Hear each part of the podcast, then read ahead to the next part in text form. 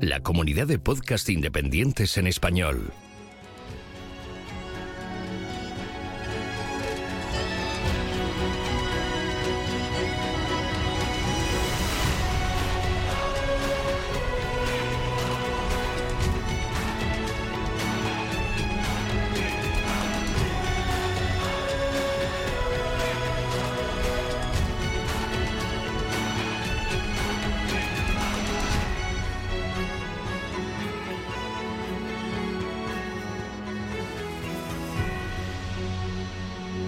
Bienvenido a GeoCastaway.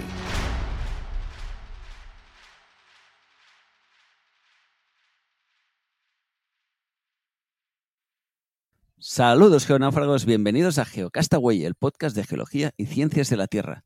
Estamos en nuestro episodio 109, que seguro que Pedro me puede ayudar con la nonagésima palabra que toque. Este además se lo dedico a Carlos especialmente, a Carles, es el centésimo nono. Ah, mira, centésimo nono. Nono, sí. pues bien, aquí, como habéis podido oír, tenemos a Pedro con nosotros y también tenemos a Mario, nuestro amigo Dino Perturbado. Que llego con los cafés ya, que es para lo que me Oye, hemos hecho unas cuantas grabaciones y aún no me he metido con tu nombre. Es verdad, porque se te ha olvidado ya el antiguo nick. Ya, ya no. ¿Antiguo? Bueno, antiguo no, sigue siendo. Ah, pero... ¿tienes otro? No, no, ¿Hay no. noticia? ¿Hay gol en las gaunas? No, no, no. Llevo con, llevo con el 20 años, no voy a traicionar ahora. Vale, vale. 20 años ya con este nick. Fíjate, desde los inicios de cuando esto iba con, con IRC. Cuando no había internet. Hace 20 años no había internet casi. Bueno, en España como si no hubiera. Porque accedíamos a través de Infobia Plus, que era lo peor que te podía pasar. Pero bueno. Terra. En esa época la gente tenía correos de terra.es, ¿no? Teleline, sí. Teleline. Madre mía. Y había móviles que tenían Movistar o Moviline. Yo tenía un Moviline. Los Moviline eran mejor. Los, Para ir a campo eran los buenos, ¿no? Sí, sí. Esos para el campo eran geniales. O sea, tenías cobertura en todas partes. Exacto. Bueno, o tenías o no tenías. Bueno, sí. Cuando la tenías podías hablar que era lo que siempre decían que era buenos de los Moviline. Eso ya se perdió. Qué épocas aquellas. Pues bueno, esto es nuestra introducción. Gracias a todos por oírnos. Os tengo que contar una cosa, que el mes pasado estuvimos grabando y tuvimos algún problemilla con la grabación y se acabó así un poco abrupto. Luego lo enganchamos para que no notarais demasiado, pero bueno, algo pasó. Y una de las cosas que pasaron es que no comentamos que haríamos lo del sorteo de, de las fotos del, del Geocast verano 19 y nada, no, no lo hicimos. Así que si escuchasteis el podcast, quizás quedasteis con las ganas. Eh, ahora que íbamos a grabar, me lo ha recordado Mario, yo no me acordaba. Gracias a Mario por recordármelo. Gracias a Sara, mejor dicho. Gracias a Sara. que me lo ha recordado es a mí. Eso es que Sara quiere ganar el, el sorteo. Por supuesto. Esta mañana, digo, nada, nada, sigue. Esta mañana. Esta mañana ha venido a recordar. No, no, esta mañana. pues bien. ella participa también, ¿no? O sea, sí, creo que sí que participaba. Ella ha, mandado alguna foto. Sí. Pues bueno, eh, pues me lo ha recordado ahora y yo he ido corriendo a buscar, pero he visto que hay muchas y que no me da tiempo. Pero a ver si entre que estamos grabando esto y sacamos el podcast, pues lo engancho por ahí sin que os notéis demasiado, a ver si eso, que esperamos al final de este podcast que podréis ver quién ha ganado este super sorteo del Geocast Verano 2019. Y nada, eh, como siempre, vamos a comentaros un poquito de noticias. Eh, también esperamos poder meter una entrevista por ahí y haremos nuestro cierre habitual. Así que esperemos que disfrutéis con nuestro programa de hoy.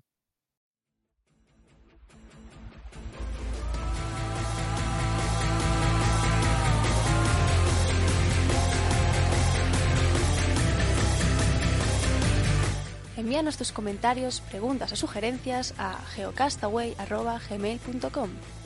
Puedes escribirnos en nuestra web geocastaway.com. Búscanos en Facebook y en Twitter. Y escúchanos también a través de iTunes, Evox o Miro.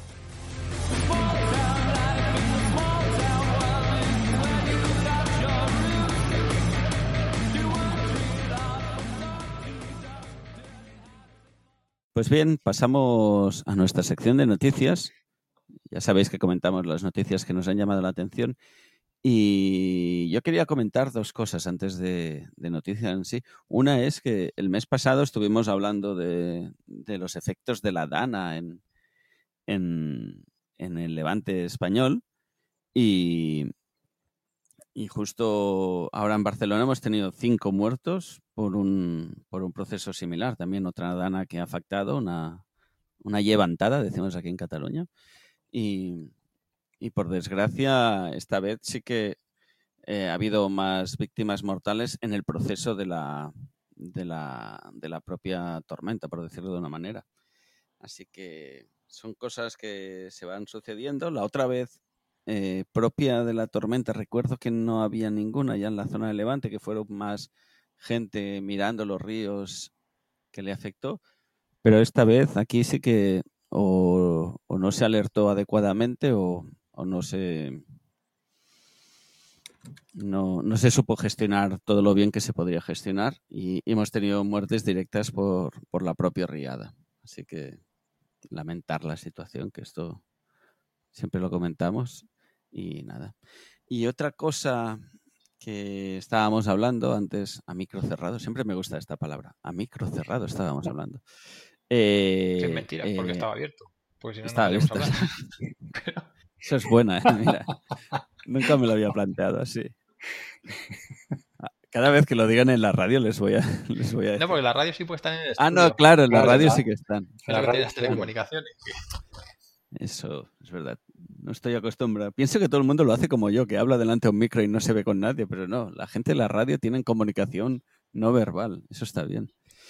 Pues bien, eh, antes con Pedro estábamos hablando que nos comentaba que le ha, llamado una le ha llamado la atención una noticia que sale, a ver si lo digo bien con mi inglés perfecto, eh, en la revista de la Geological Society of America, Society of America. Sí. La GCA Today, que habla de un artículo que dice eh, The Role of the Introductory Geoscience Courses in Preparing Teachers and All the Students for the Future. Are we making the grade? ¿Lo he dicho bien, más o menos, o qué? Bien, bueno. mi inglés es malísimo, lo siento, pero ya que ya que es mi nivel, lo voy sacando. Nosotros no lo íbamos, vamos, yo personalmente no lo iba a mejorar demasiado, o sea que lo vamos es que tengo muy poca vergüenza. Lo vamos a dejar como está. Bueno, pues esto es un paper, ¿no? Un, un artículo. Un artículo, sí. Sí, que ha salido en esta revista, os vuelvo a decir, la GCA Today, por si la queréis consultar. GSA Today, sí, es una revista que está bastante bien de, la Sociedad Geológica Americana, donde, bueno, es sobre todo de, noticias mm, más, más de cara al público que, de cosas científicas. Entonces, bueno, pues siempre, siempre tienen un tema, cada mes sacan un tema eh, de interés para la sociedad, no solamente para los geólogos, y este pues he visto, acabo de ver que, le toca a la, a la educación, ¿no? a los, al, papel que tienen los cursos de introducción a la geología para preparar a profesores. ¿no?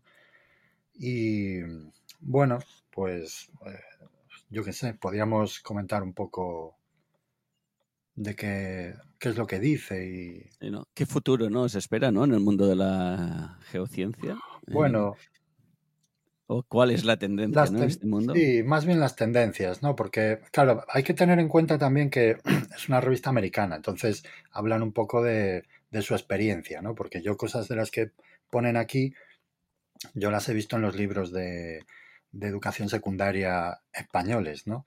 Entonces, bueno, llama, llama mucho la atención que, que los americanos, ¿no? Que siempre los ponemos como ejemplo de, de maravillosa docencia y todo eso, pues que se estén planteando cosas que nosotros ya tenemos aquí. Pero bueno, en fin.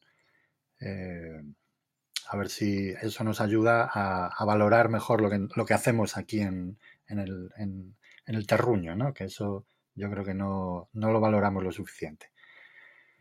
Y bueno, básicamente viene a decir que, que eh, se está proponiendo un nuevo, un nuevo sistema, un nuevo estándar, dicen ellos, de, educación científica, sobre todo para preuniversitario, y que en el caso de las ciencias de la Tierra lo que ellos quieren resaltar es una aproximación, no me gusta la palabra, pero bueno, sistémica, ¿no? O sea, vista desde el punto o, relatada desde el punto de vista de, de los sistemas naturales, ¿no? Que le da bueno, una visión más global ¿eh?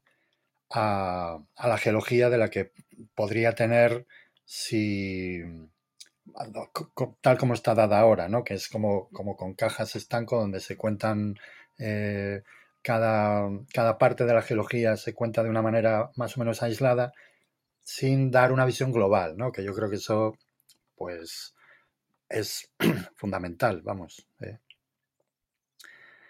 Sí, sí, está claro que eh, siempre, y eso pasa bastante en las ciencias, ¿no? Que cuando te metes, cada uno habla de su, de su espacio, ¿no? Y te centras mucho en una cosa, pasas a ser como muy específico y, a veces esa globalidad se pierde, ¿no? Y quizás tendimos a cuando explicas cosas a explicar lo que sabes, ¿no? Así que te, te ciñes a lo tuyo, no vas a la globalidad a veces.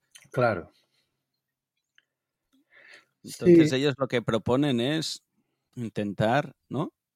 Bueno, sí, lo que dicen es que habría que, que, sobre todo a la hora de preparar a los profesores, ¿no? Que es, eh, que es una parte fundamental eh, de la educación, eh, reciclar a los profesores, ¿no? Explicarles cómo tienen que, que contar las cosas.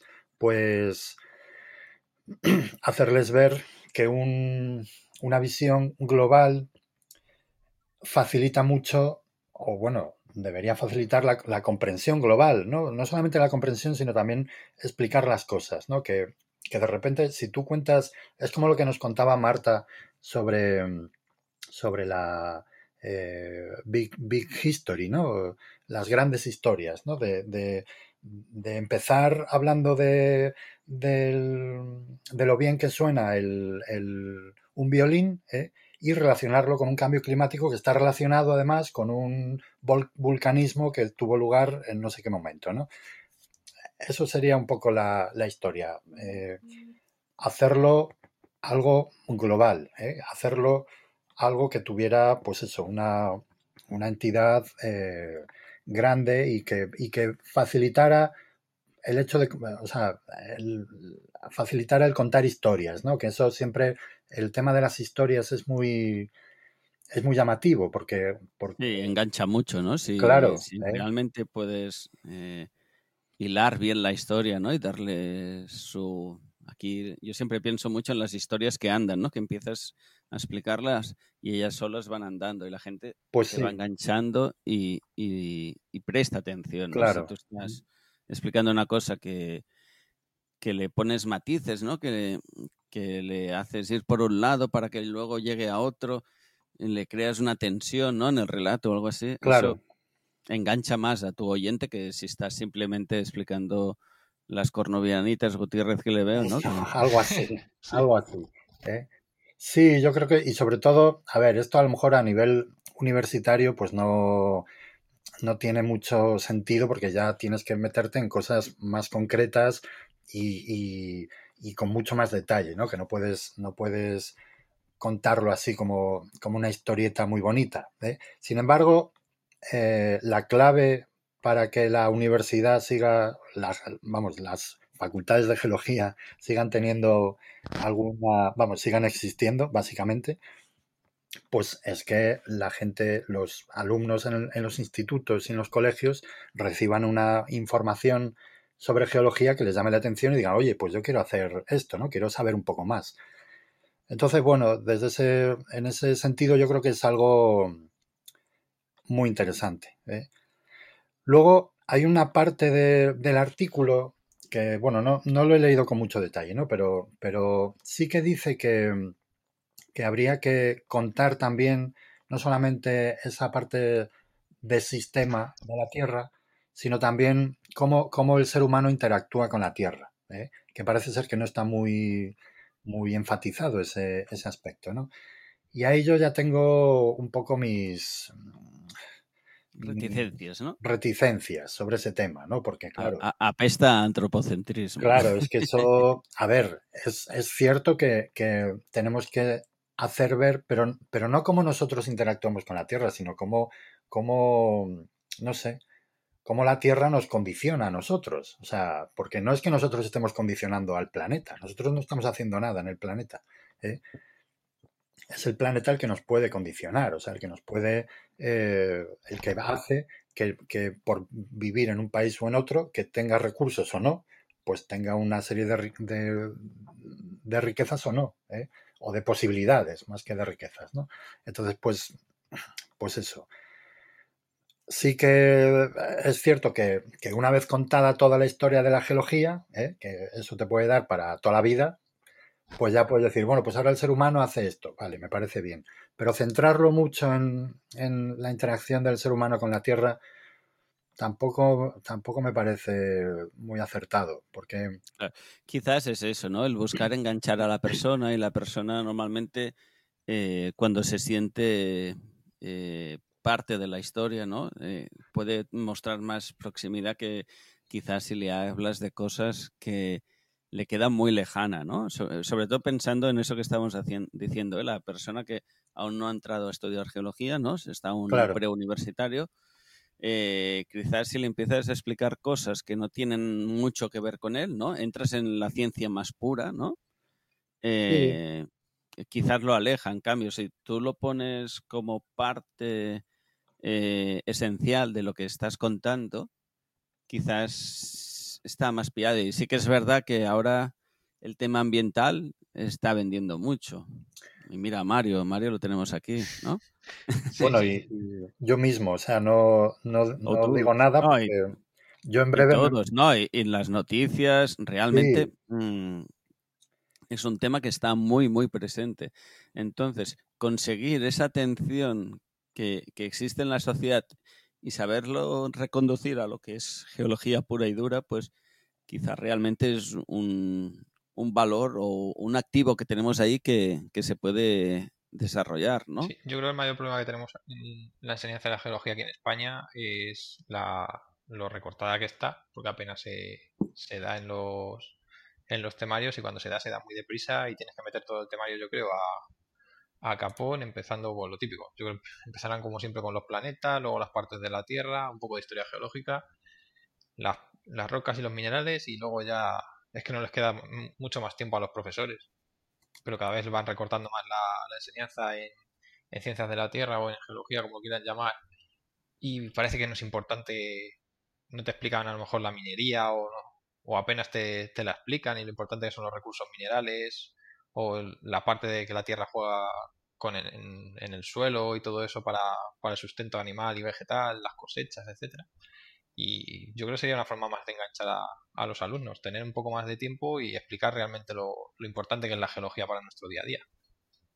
Sí, sí, está claro que el tiempo y los, y los recursos de del sistema educativo es casi lo más importante, ¿no? Porque puedes elaborar un buen discurso, pero si tienes, me invento, una ratio muy alta de alumnos a la que tú tienes que gobernar, eh, quizás es, imposible, por muy buena historia que tengas que contarles, ¿no?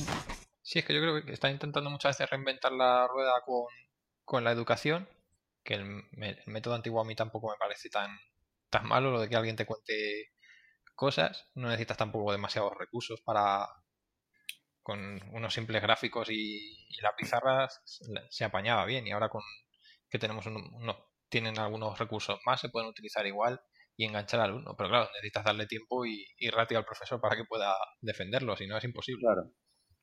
Y hay gente que yo creo que no da ya geología, depende de si eliges ciencias o letras, ya la poca geología que hayan dado yo creo en, en, los, en el primer curso de, de bachillerato y poco más.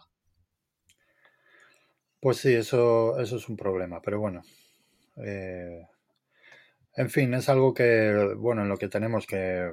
Yo recuerdo cuando, cuando yo, estudio, yo estaba empezando a estudiar la carrera, una de las cosas que a mí me llamaba la atención era pues que había muy poca comunicación entre la universidad y, y la, y la, secundaria, la educación secundaria, ¿no? Y el único profesor así que, que se dedicaba algo de atención a, los institutos y a los colegios era Paco Anguita. ¿eh? Y, que lo, bueno, pues que tenía ahí una fama de, bueno, este se dedica a los institutos y tal, no sé qué, como que lo miraban mal, ¿no? Sin embargo, ahora... Eso también pasaba en mi universidad. Claro, sin embargo, ahora, vamos, eh, todo el mundo eh, está súper volcado con, el tema de la de los colegios y de los institutos, ¿no? Entonces, bueno, hay que hacer cantera. Sí, claro, es que ah, en un momento dado se dieron cuenta de que, de que o se o, hacían eso o, dejaban de existir, porque ya dejaban de tener... Desaparecían como tal, ¿no? Claro, ¿eh? dejaban de tener alumnos. Entonces, bueno, pues yo creo que eso en cualquier caso pues está bien. Y, Eso siempre activa, sí, sí. Pero sí que es verdad, yo mi, cuando estudiaba tenía también un profesor, eh, se llamaba Ubrado, que se dedicaba en temas de pedagogía, eh, decían allá, es, es que se dedica a pedagogía, ¿no? Y, y que hacía libros para gente de institutos y historias. y, y, no te lo vendían, no te decían, mira cómo se le ocurra, ¿no? Sino te lo contaban así como, mira, hace eso, ¿no? Ya. No, era una cosa que, que le enfatiza. Exacto, en vez de estar, eh, yo qué sé, haciendo Sandstone y Boomstone y cosas así, no, está, está dedicándose a eso, ¿no? No sé, e, es bueno que vaya cambiando. A ver, también falta ver, eh, ahora que estábamos filosofando, ¿no? Eh, tema universidades, cómo van a evolucionar en el futuro, ¿no? ¿Cómo, cómo serán los grados. Eh, hace poco estuve mirando un artículo que me gustó mucho. No, no os puedo pasar el enlace porque hace bastante, hace poco, pero hace más de tres semanas y no me acuerdo exactamente. Mm. Eh, pero básicamente hablaba de cómo blockchain puede, la tecnología de blockchain puede afectar también a la universidad, ¿no? Eh, porque en el fondo puedes emitir certificados tuyos entonces decía, eh, cada vez la gente no estudiará una carrera, o eh, ellos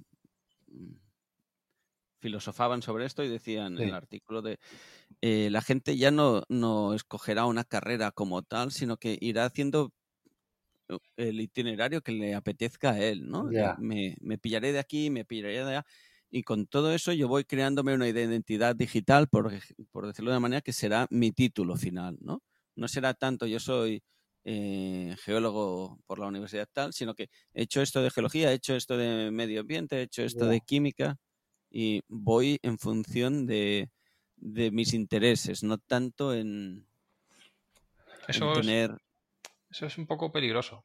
Eso sí, a mí no me hace mucha gracia tampoco. Di, tú, Mario, sí. Sí, no, es que yo lo, lo hablo desde una experiencia propia. Yo estudié, estoy estudiando ambientales porque no hay biología en la UNED. Si no, yo hubiera elegido biología. Pero en ambientales he dado asignaturas que están en el currículum de, que es obligatorio por el ministerio que tiene y, el, y luego por la universidad. Y hay asignaturas que yo en la vida me las habría cogido voluntariamente y a la hora de, darlas o haber aprendido de ellas, pues te dan una visión del mundo que antes no tendría o que yo jamás la, habría tenido y que son importantes. Me puede gustar más la asignatura o no, o no estar de acuerdo con el enfoque, pero al final es muy necesario para, para tener la formación como profesional en, medio ambiente o por lo menos la, lo que es la base. Luego ya que, te que fuese como tipo optativas, que, que te den una especie, un esqueleto, las troncales y las obligatorias, y luego ya a partir de ahí tú las optativas te puedas conformar una carrera un poco más, más amplia, pues me parece bien. Pero eso de elegirte tú como si fuera un menú, es que me parece muy como de, de niño pequeño, de hago yo lo que quiero porque lo demás me aburre y tal y al final acabas como flaqueando de, de, la formación. Claro, yo es que pienso que, el valor de la universidad, el valor de los grados, de los, vamos, de las carreras, de lo que sea, em, es, precisamente que hay una serie de personas eh, que conocen muy bien cada, cada materia, ¿eh?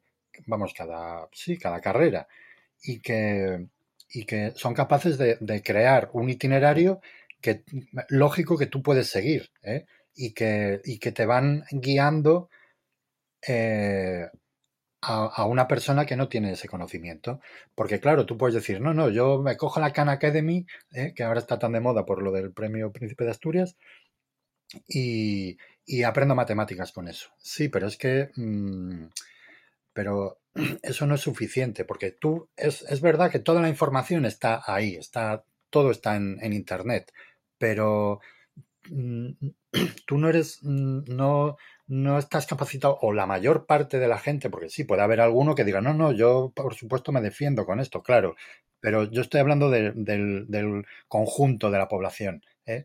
Y el conjunto de la población, pues mm, a lo mejor no tiene la capacidad de decidir qué asignaturas le van a venir mejor o peor para hacer ciertas cosas. Es verdad que sí, que hay algunos avispaos que desde luego eh, les pones internet y son capaces de, hacerte eh, a los tres meses un puente ellos solos, pero la mayor parte de la gente no hace eso. Entonces yo creo que ese futuro, pues bueno, será para algunos, pero no para todo el mundo. O sea, yo no creo que eso vaya a ocurrir. Sí, son cosas muy, liberal. Sí, exacto. Es, una manera muy liberal de ver. Sí que yo le veo la, posibilidad, o, yo siempre, por ejemplo, siempre explico, yo tengo un máster en, informática, pero yo no soy informático. Me he podido sacar un máster, sí hacer cosas que algunos informáticos me he encontrado yo por la vida que no saben hacer, porque quizás es muy específico de algunas cosas pero yo nunca puedo decir que soy informático porque no tengo esa base ¿no? de la que estabais hablando, no tengo el corpus que me da que eh, eh, puedo hacer virguerías por un lado, pero me puedo quedar encallado en cosas muy tontas por otro sitio, ¿no? Pues sí. En cambio, eh, tengo la sensación que si tuviera la carrera de informática, pues tendría el corp, andaría sobre unas buenas cimentaciones, ¿no? Ya que somos geólogos, pues no hablaría no andaría por una zona pantanosa, sino que estaría bien cimentado mi conocimiento. Claro, yo creo que ese es el, el valor principal que tiene la universidad. O sea, la universidad y la carrera que te da pues una, una, base bastante buena, luego se puede mejorar o no, de lo que estás diciendo. Eh, sí que le veo eh, que estábamos acostumbrados a... Yo he estudiado en la Universidad Autónoma de Barcelona y tenía, mi universidad tenía una, unas características y se especializaba más en la parte de SEDI, por decirlo de una manera, sedimentología, perdón, y, tectónica quizás, y en, otras áreas quizás no era la mejor universidad del mundo. Em, y en cambio en la Universidad de Barcelona, eh, ellos en la parte del petróleo la trabajaban muy bien también, eh, tenían otras áreas, la parte de Petro también me mm, recuerdo que hablaban bien. Eh, a día de hoy, eh, si, te interesa una, una carrera, quizás la, existe más facilidad para, en un futuro más cercano, no depender de, de todo lo itinerario en una sola universidad, sino poder hacer eh, ¿qué es más buena? ¿Esta universidad en tal? Pues esta asignatura la curso en tal sitio. No sé si me entendéis. Sí. Hmm.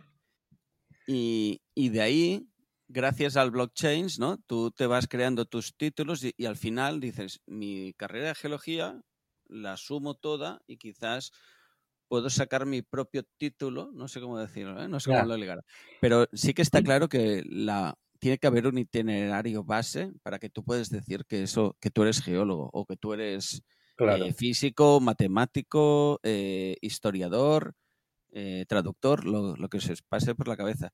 Sí, yo creo que ahí sí que hay un poco más de, futuro, ¿no? Porque es verdad que efectivamente una vez que ya tienes una base, que tú ya sabes un poco en qué consiste la historia, pues oye, mm, eh, según por donde tú quieras tirar, vas, vas, haciendo unas cosas u otras. O sea, yo ahora, por ejemplo, pues estoy, eh, yo qué sé, con el QGIS, ¿no? Estoy aprendiendo QGIS. Pues ahora me estoy haciendo cosas de cursos de QGIS ¿eh? y, un programa que yo, a mí los sistemas de información geográfica desde, desde que los conozco me han parecido un misterio, o sea, no, no los entendía, no sabía muy bien de qué iban y tal. Y ahora, pues bueno, mm, soy capaz de. Te parecen maravillosos, ¿no? Mapas. No, no, por eso. O sea, está muy bien, la verdad. ¿eh? Pero claro, eso ha ocurrido cuando, cuando yo ya he terminado, yo ya estoy. Eh, tengo una serie de, de temas ya cubiertos y, y, me ha surgido esta necesidad. Necesidad, claro. ¿eh? Entonces sí, ahora yo soy capaz de cogerme un curso yo por mi cuenta y aprender yo solo Pero si a mí esto me lo pones cuando yo estaba haciendo la carrera, vamos, mm, yo dudo mucho que hubiera sido capaz. O sea, no sé. Sí. ¿eh? A menor escala, esto que decís del, de blockchain, mm, me lo estoy encontrando ahora en los. Desde que se impusieron los, los grados de cuatro años, supongo que sería lo del plan Boloña, muchas, pues, muchas universidades han, han decidido crear como grados que son parecidos a lo que antaño eran a lo mejor informática o ingeniería y que ahora lo subdividen en, las categorías que más de moda estén en el momento. Esta, No sé si de esta mañana o ayer me encontré, creo que fue la Universidad de León que ha sacado un, grado nuevo en inteligencia artificial.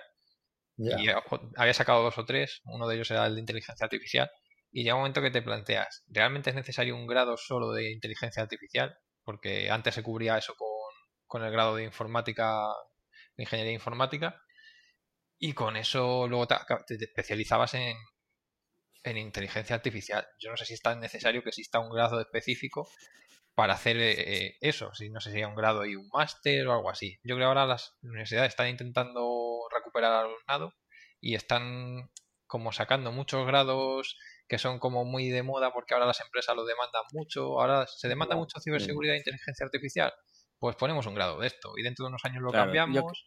Y creo que es un problema también de la mercaliza, no me sale la palabra, mercantilización de la universidad. Sí. Eh, que ya no es el sitio de saber por saber donde tú estabas asegurado que la gente te vendría porque estarían interesados en ir, sino que eh, dependes de esos ingresos para, para autoabastecerte, no sé cómo decirlo. Entonces, tengo que vender un producto para que la gente me lo compre, porque si no me lo compra, eh, pierdo ese conocimiento, ¿no? Esa posibilidad de dar el conocimiento. Sí, además de cara a... Como por ejemplo el cambio de geología a ciencias de la Tierra, yo siempre lo he leído así, en, vender el producto mejor, porque estamos hablando de lo mismo. Sí. Pero si dices ciencias de la Tierra, parece que el, mercado, ¿no? El, el, consumidor está más dispuesto a comprarte que si le dices geología, que debe ser una palabra griega aburrida, ¿no? pues, pues eso parece, sí. Sí, es verdad. Nosotros, en, bueno, en Madrid no resistimos mucho a cambiar. Somos ciencias geológicas todavía, pero es verdad, yo recuerdo que se planteó en su momento eh, cambiar el nombre a Ciencias de la Tierra y el problema es que, claro, eh, Ciencias de la Tierra no solo hacen los geólogos. ¿eh?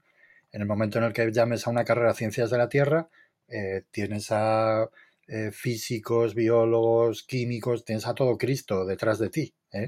Y claro, esa gente te come. O sea, tú tienes a un, a un profesor, a un investigador en física, en química o en lo que sea, frente a un competidor geólogo que tardamos en hacer una publicación, pues mira, tenemos que ir al campo, tenemos que coger las muestras, tenemos que hacer láminas, mirarlas a microscopio, hacer los análisis de las láminas, hacer los análisis de las rocas, hacer los análisis de la geocronología y luego publicar.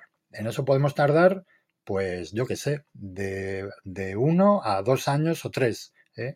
Y sin embargo, los físicos, los químicos, los biólogos cogen cualquier experimento, eh, lo repiten tres veces, escriben media página y ya tienen una publicación eh, de, en el SCI, con, un, con un índice de impacto el doble que el nuestro. Entonces, claro, no podemos competir. Entonces, en el momento en el que tú llames a una carrera Ciencias de la Tierra, olvídate de que haya geólogos ahí, ¿sabes? Ese es el problema. Sí, eso nos pasa a nosotros en, ambientales igual. No lo mismo decir que eres ambientólogo que decir que eres de ingeniería ambiental.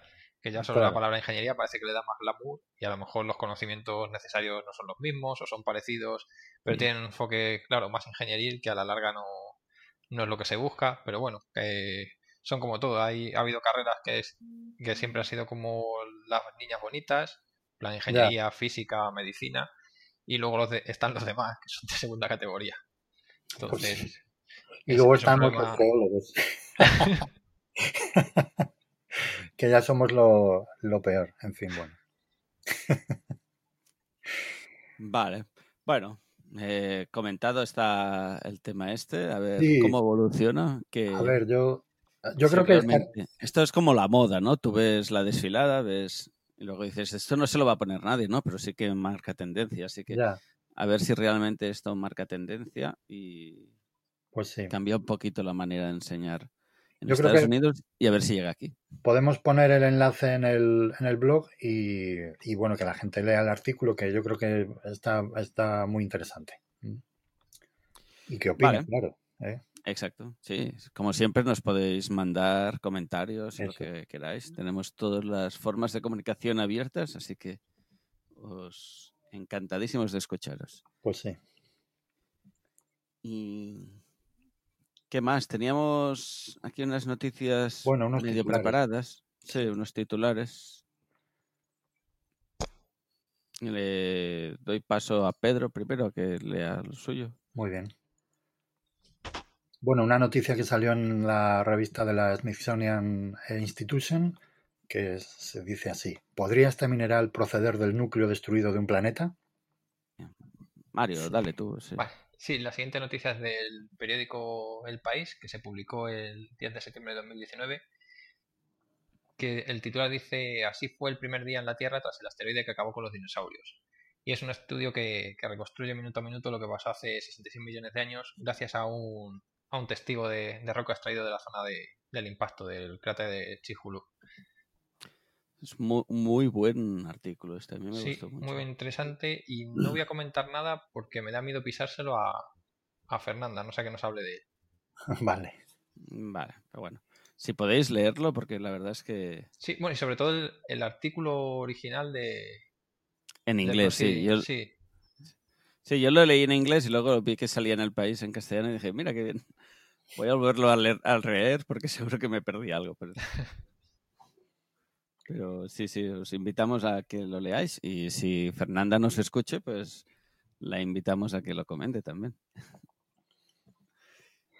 Bueno, eh, la, siguiente noticia es de la revista eh, Cosmos Magazine y dice, diamantes superprofundos tienen una historia que contar.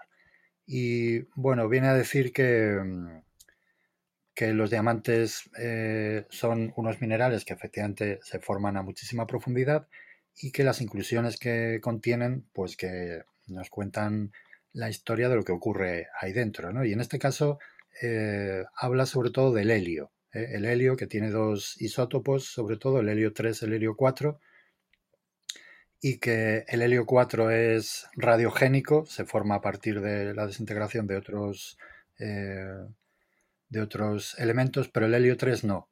Entonces, como es un gas, la Tierra ha ido perdiendo helio 3 eh, progresivamente. Y bueno, pues eh, en el manto profundo todavía se conserva helio 3. ¿eh? Y entonces, bueno, pues nos cuenta un poco este, este contenido en helio 3 de, los diamantes, nos cuenta un poco ese proceso de desgasificación de la, de la Tierra que es muy interesante. Eh, Pedro aquí ha dicho una palabra, inclusiones.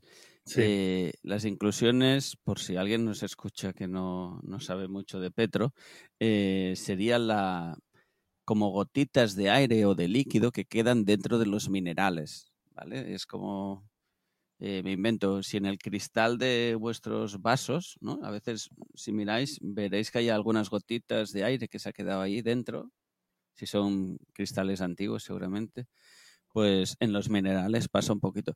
Y accediendo a esas gotas o a esas bolsitas de aire, podemos estudiar cosas de, del pasado o cómo se formó el mineral o qué pasaba en ese momento. Sí, porque se supone que ese, ese gas es eh, el mismo que había en el lugar donde se formó ese diamante, que se supone que se formó a mucha profundidad. Entonces, bueno, pues es, un estudio muy interesante. Vale. Eh, yo me había pillado una, noticia, como, como estoy aquí en Barcelona de disturbios, es de Visual Capitalist que hablan de eh, el potencial de la minería inteligente, de la smart mining. Y bueno, es, una infografía que te va contando las bondades de la minería y de las nuevas tecnologías allí apuntadas al mundo de la minería, vamos.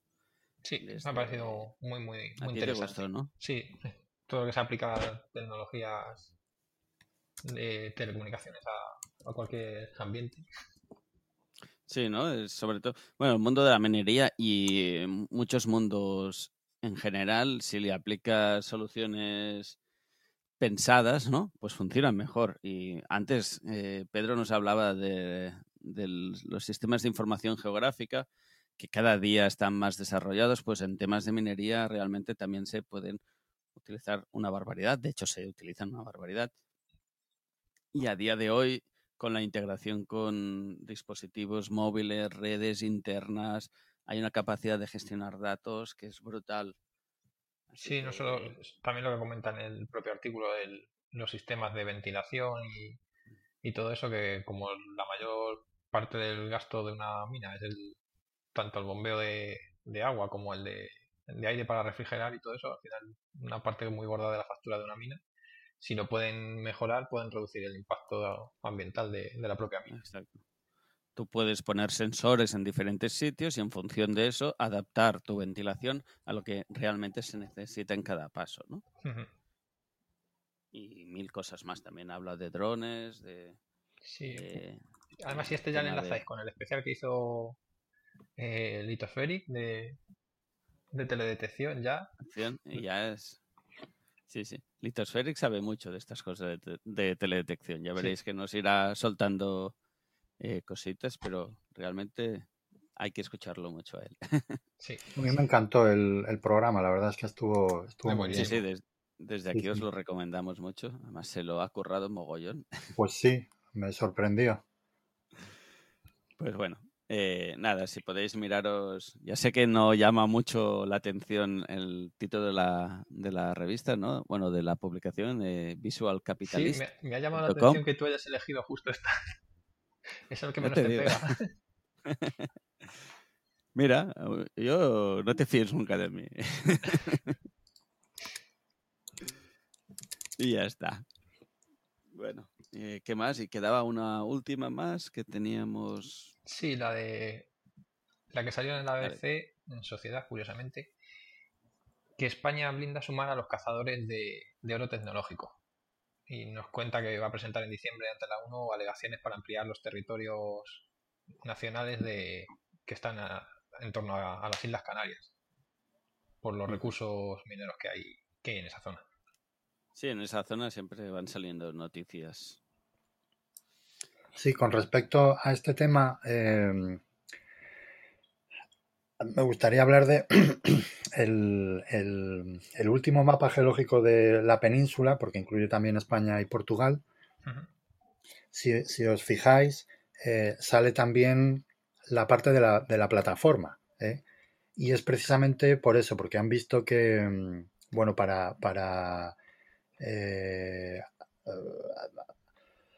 para poder argumentar que ese territorio es nuestro, ¿eh? Pues hay que hacer una cartografía de la, plataforma. Entonces, bueno, seguramente eh, ese mapa geológico nuevo eh, tiene algo que ver también con este tema de, la minería submarina, claro. ¿Mm?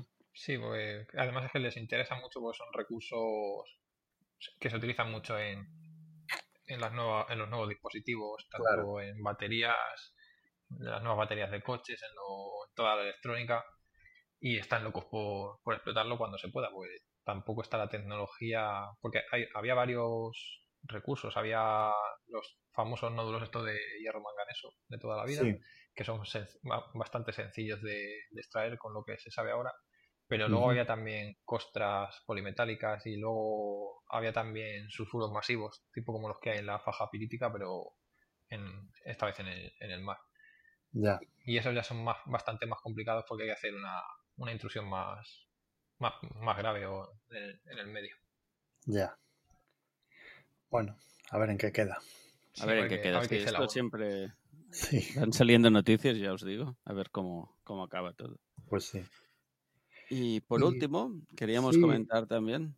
Dale tú, eh, Pedro. Bueno, yo eh, me he encontrado, buscando así cosas para el programa y tal, me he encontrado, digo, voy a ver, voy a ver revistas españolas, a ver qué, si hay algo interesante. Y mirando el Journal of, Iberian Geology, que, bueno, es una revista que ahora está en Springer, pero que originalmente era de la Complutense, pues me he encontrado con un artículo eh, que tiene una, vamos, tiene una pinta muy interesante, que enlaza además con, un programa eh, de octubre del año pasado, o sea, de hace un año, el programa 98, donde Carles le hizo una entrevista a José Luis Cuevas, que es un profesor del departamento de, vamos, de la Universidad de, Barcelona, sobre afloramientos digitales, ¿eh?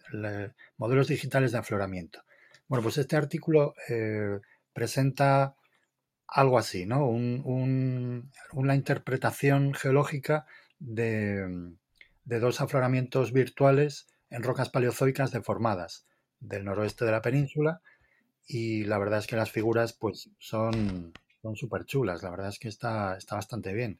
Y parece ser que lo que han hecho ha sido desarrollar un software específico para poder ver en realidad virtual el afloramiento eh, y poder hacer la interpretación. Y la verdad es que desde si os gusta la geología estructural, los pliegues, las fallas, las rocas paleozoicas, en fin, pues os va a encantar porque es, es un artículo muy, muy chulo. Yo os recomiendo que si os lo podéis descargar, eh, os lo descarguéis, ¿vale? Entiendo que esto hacen un barrido con un líder o algo del, Sí, hacen eh, pues lo de la, nube de puntos que hacen en estos en estos eh, vamos con estas metodologías, ¿no?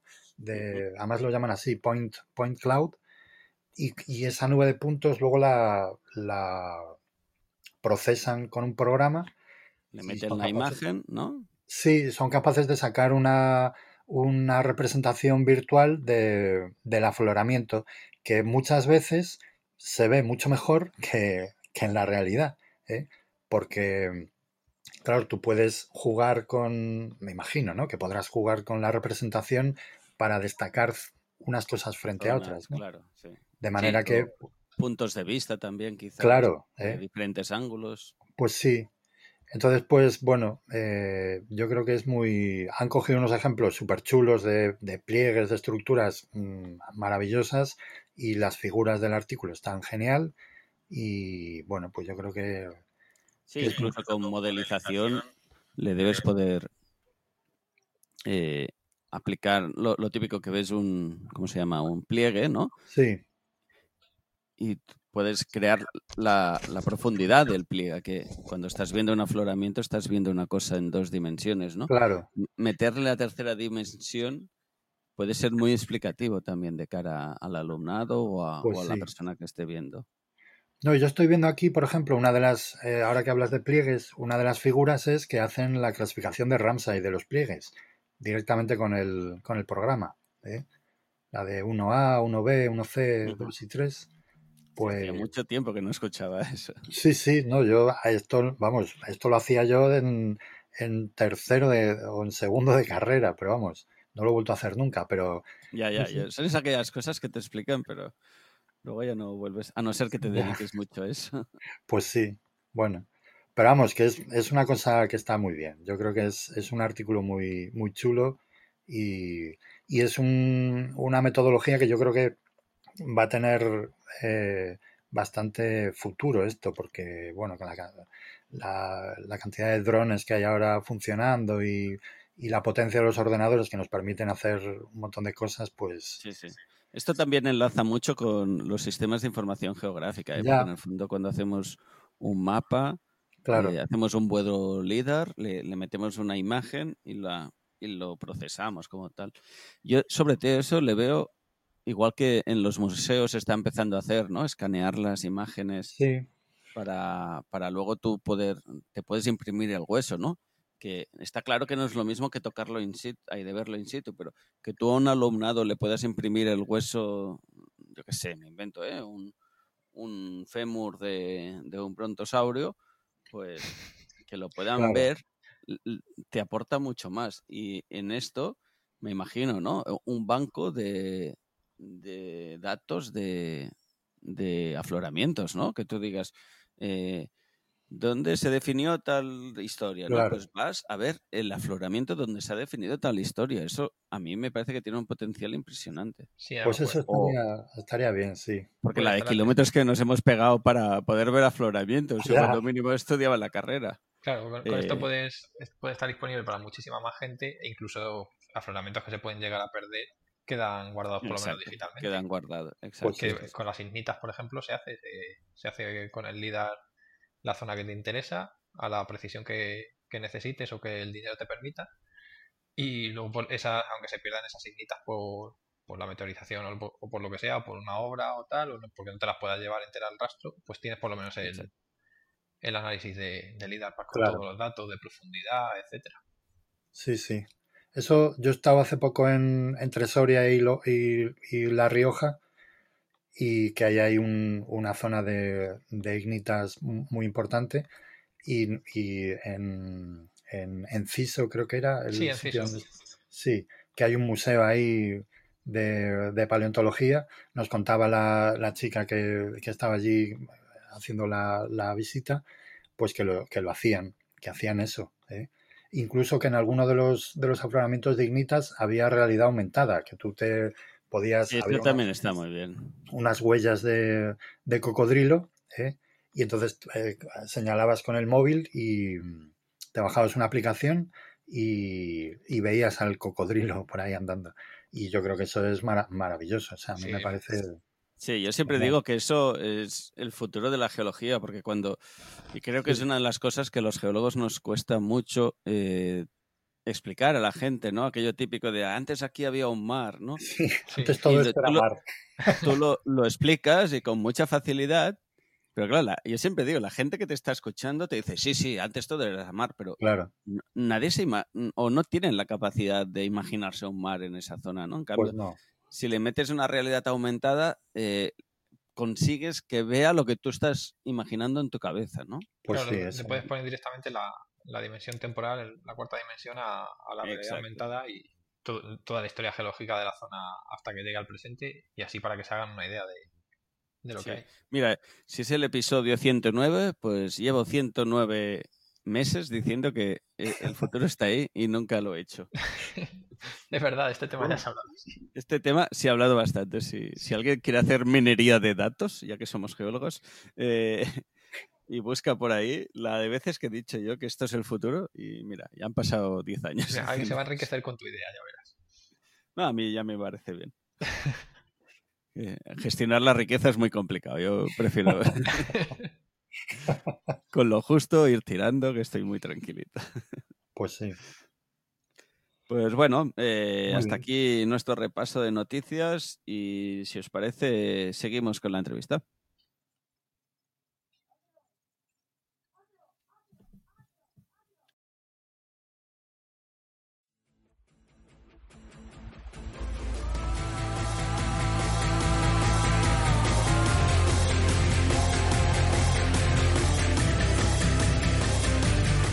Envíanos tus comentarios, preguntas o sugerencias a geocastaway.gmail.com. Puedes escribirnos en nuestra web geocastaway.com. Búscanos en Facebook y en Twitter. Y escúchanos también a través de iTunes, Evox o Miro.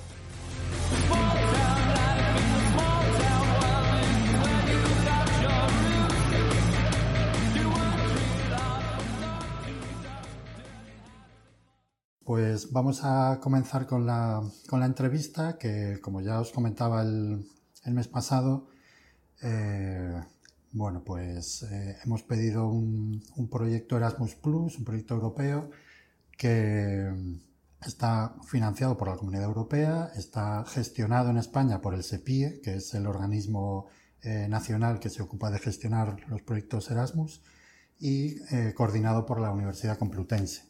Entonces, bueno, pues como os comentaba en el programa anterior y, en el programa de, mitad de mes también, pues eh, tiene por título este proyecto Cambio Climático, eh, Ciencia, Ética y Sociedad.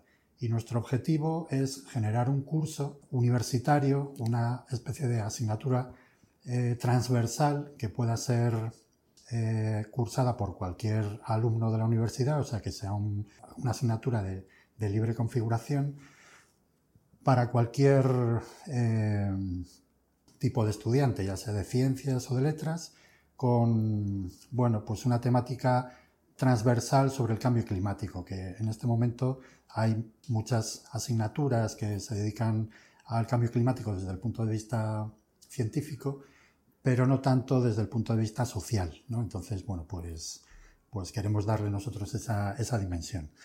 Y entonces estoy aquí con, eh, con Blanca Rodríguez, que es profesora titular de la Universidad Complutense en la Facultad de Filosofía, en el Departamento de Filosofía y Sociedad. Como estamos en un podcast de ciencias y yo ahora estoy en una facultad de letras puras, ¿eh? pues vamos a empezar con, con algo para ti seguramente muy básico, pero para nosotros que no estamos tan acostumbrados a estos temas, eh, que yo creo que es necesario, ¿no? Definir un poco en qué consiste la ética y, bueno, pues cuál sería la diferencia entre ética y moral. Eh, bueno, sí, es una, es una diferencia básica, pero que hay que hacer sobre todo porque los dos términos eh, tienen la misma raíz y muchas veces eh, se utilizan de manera intercambiable.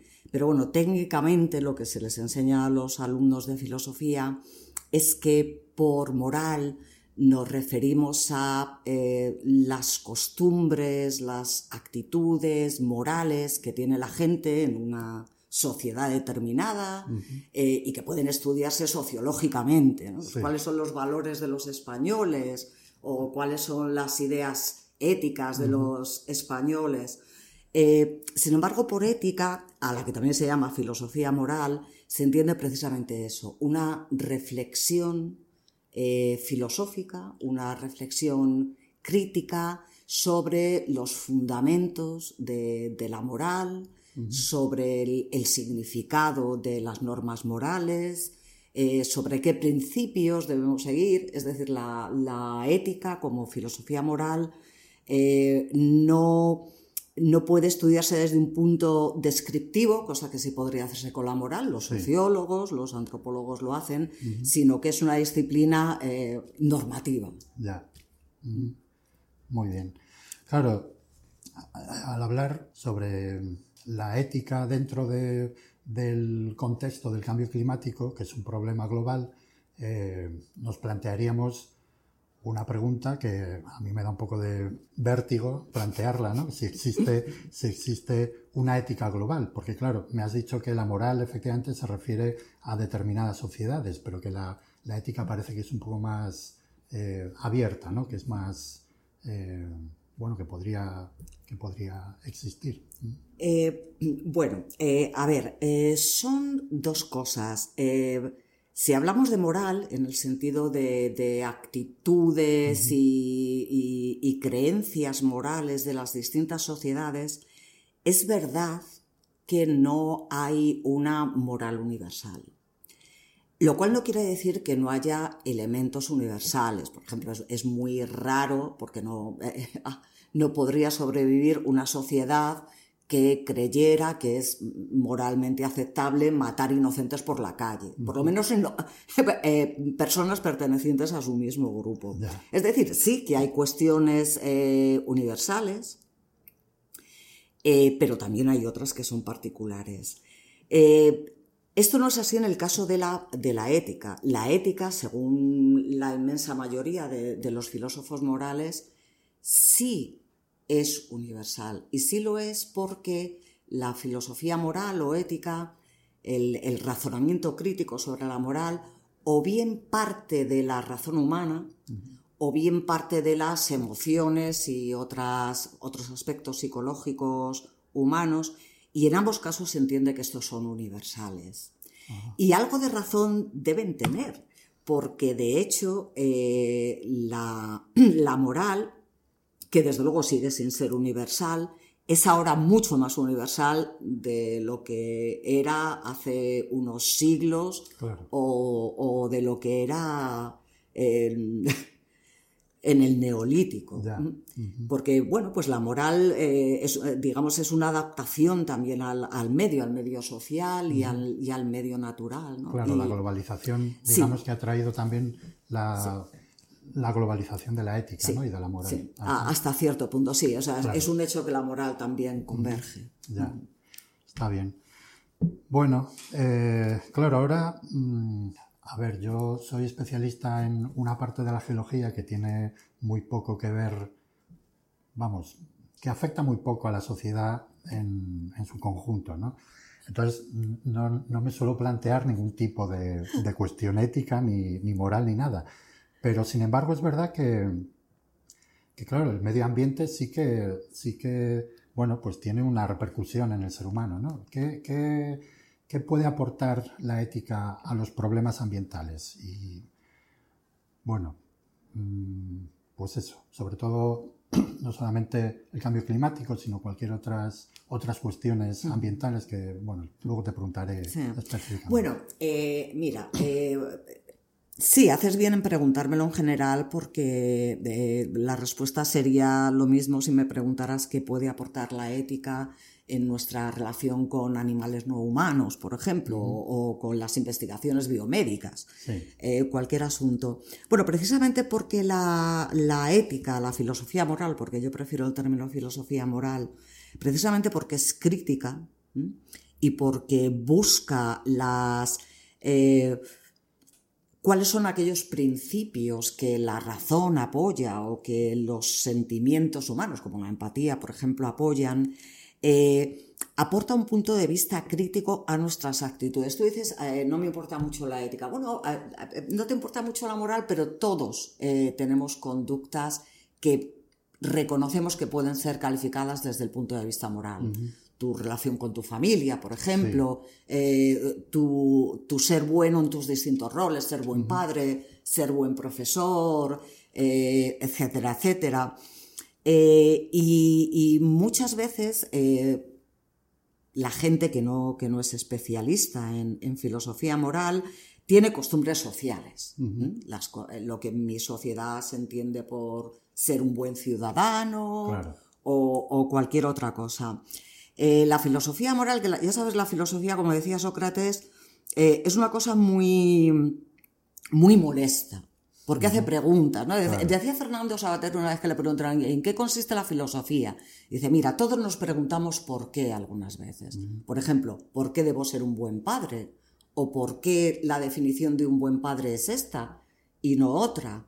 bueno, pues la filosofía eh, se distingue en esto. Cuando uno normalmente se cansa de preguntar estas cosas y se va a la cama o se pone a ver la televisión, el filósofo sigue ahí insistiendo machaconamente en preguntar por qué, por qué nos comportamos de esta manera. Enseña a, separarte un poco, por decirlo de alguna manera, de, eh, las costumbres recibidas y preguntarte si esas costumbres recibidas no deberían quizá cambiarse. O si, bueno, pues a mí no me preocupa lo que le pasa a la gente en otros países, no me preocupa lo que les pasa a los chimpancés. Bueno, pues ayuda a preguntar, bueno, a lo mejor no me preocupo, pero a lo mejor debería, preocuparme. E intenta dar razones por las que distintos filósofos creen que, bueno, debería usted preocuparse. Sí, eso, bueno, está bien porque, bueno, yo de filosofía no tengo mucha, mucho conocimiento, pero sé que, sé que hay un movimiento que es horrible, digamos, que es el, el post... Eh, Postmodernismo. Postmodernismo, eso. que que bueno, eh, es como una especie de, vale todo, ¿no? O sea, donde, donde pues eso, eh, es tan, tan válido una opción como la otra, ¿no? Entonces, yo creo que la ética aquí nos, nos podría ayudar a, decidirnos ¿eh? entre cuál de las opciones que existen es la realmente correcta, ¿no? Entonces, bueno, yo pienso que, que es muy necesario. ¿eh? porque vivimos en, eso, en una sociedad absolutamente posmoderna que es, que es horrible. ¿no? Bueno, una cuestión que viene, viene ligada al, al tema de, de, la protección ambiental, del cambio climático y todo esto, es, em, bueno, que, hay que tomar una serie de medidas para combatir este cambio climático, ¿no? Y el problema es que muchas de estas medidas acarrean un, coste eh, mucho mayor que, que, que, no tomarlas, ¿no? Entonces, lo que estamos provocando con esta ayuda o con estas medidas contra el cambio climático es una especie de desigualdad, ¿no? Porque obligamos a la gente a eh, hacer una serie de cosas que les, les salen mucho más caras que, no hacerlas, ¿eh? simplemente por la cuestión de, proteger el medio ambiente y todo eso. Yo creo que, claro, eso es un, eso es un ejemplo típico de, un problema ético, ¿no? O sea, ¿cómo, cómo podría la ética ayudar a, diseñar medidas que fueran realmente justas para, para todo el mundo y que todo el mundo pudiera tomar sin ningún problema. ¿eh? Eh, bueno, eh, habría muchas cosas que decir sobre esto. bueno, no es verdad que el, coste de las medidas ambientales sea mayor que el de no tomarlas. Puede ser mayor a corto plazo. Esto por, por, hacer un símil con, con, otra cosa. tiene un coste mayor eh, reducir eh, la contaminación en las ciudades o tiene un coste mayor eh, tener una alimentación más saludable. Bueno, puede que tenga un coste mayor a corto plazo. Pero desde luego no, no ya a largo, sino que a medio plazo tiene un coste menor, evita enfermedades pulmonares en el, caso de la contaminación, o evita una mala salud producida por una mala alimentación. Eh, a, medio plazo. Otra cosa es eh, cómo se distribuye el coste a medio, a, corto plazo. Eh, por ejemplo, pues volviendo a, la contaminación, vamos a sustituir los coches que van con combustibles fósiles, que son muy contaminantes, por otros eléctricos. Claro, resulta que los coches eléctricos son mucho más caros. Son mucho más caros. y esto haría que la, si prohíbes al mismo tiempo los, los coches que, circulan con combustibles fósiles, perjudicaría de manera desigual a, la población. Bueno, todo esto, eh, todo esto se puede arreglar, de hecho se arregla. Se puede arreglar de muchas maneras. Eh, primero, subvencionando el, el coche eléctrico, Segundo, promocionando el transporte público, etcétera, etcétera. Esto no va a acabar con las desigualdades, pero bueno, va a hacer que no se agraven. Y esto es importante, eh, primero, por una cuestión de, justicia social y segundo, porque si no, las medidas nunca serían efectivas. Si la mitad de la población o, una parte muy grande de la población se niega a adoptar determinadas medidas porque considera que les perjudican y sobre todo si considera que les perjudican de manera discriminatoria, luchará con todas sus fuerzas contra esas medidas y no se implantarán. Eso a nivel doméstico. Eh, el, problema real con el cambio climático y con los problemas medioambientales en general es que hay una desigualdad mucho más grande que la que se da en un mismo país entre los que pueden permitirse un coche eléctrico y lo que no, y es la que se da entre distintos países o distintas zonas del planeta. Eh, pero al mismo tiempo eh, la, urgencia de, enfrentarse a ese problema es máximo. Ningún país va a sacrificar eh, la prosperidad económica de, sus ciudadanos si no considera que se le está tratando justamente. Esto eh, hay muchas cosas que se pueden hacer. Por ejemplo, hay un, no sé si tú lo sabes o si lo habéis tratado en algún momento, hay, un sistema de, cuotas de contaminación, digamos, cuánto se puede, eh, cuánto puede contaminar cada país. Y hay muchas maneras de distribuir esto. Eh, por ejemplo, según número de habitantes y haciendo que, sin embargo, los países más, eh, menos desarrollados, digamos, eh, puedan comprar parte de la cuota de contaminación a otros que están más desarrollados o, sencillamente, eh, hacer que los países menos desarrollados puedan contaminar más. ¿Esto va a algún sitio? Probablemente no. Esta es la realidad.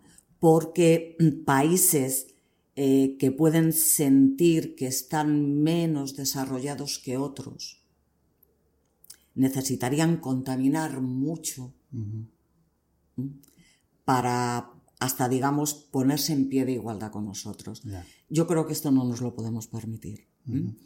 Eh, yo creo que lo que puede hacer la, ética aquí, eh, aparte de lo que puede hacer la política y las medidas que se tomen de, ayuda al desarrollo, es una, una labor de clarificación conceptual. Eh, por ejemplo, yo he oído a mucha gente, no, no ya gente procedente de, zonas menos desarrolladas, sino a, personas de nuestros países, hablar de justicia. Si ustedes eh, han contaminado antes, pues es una cuestión de justicia que nosotros contaminemos ahora. Eh, esto es un error.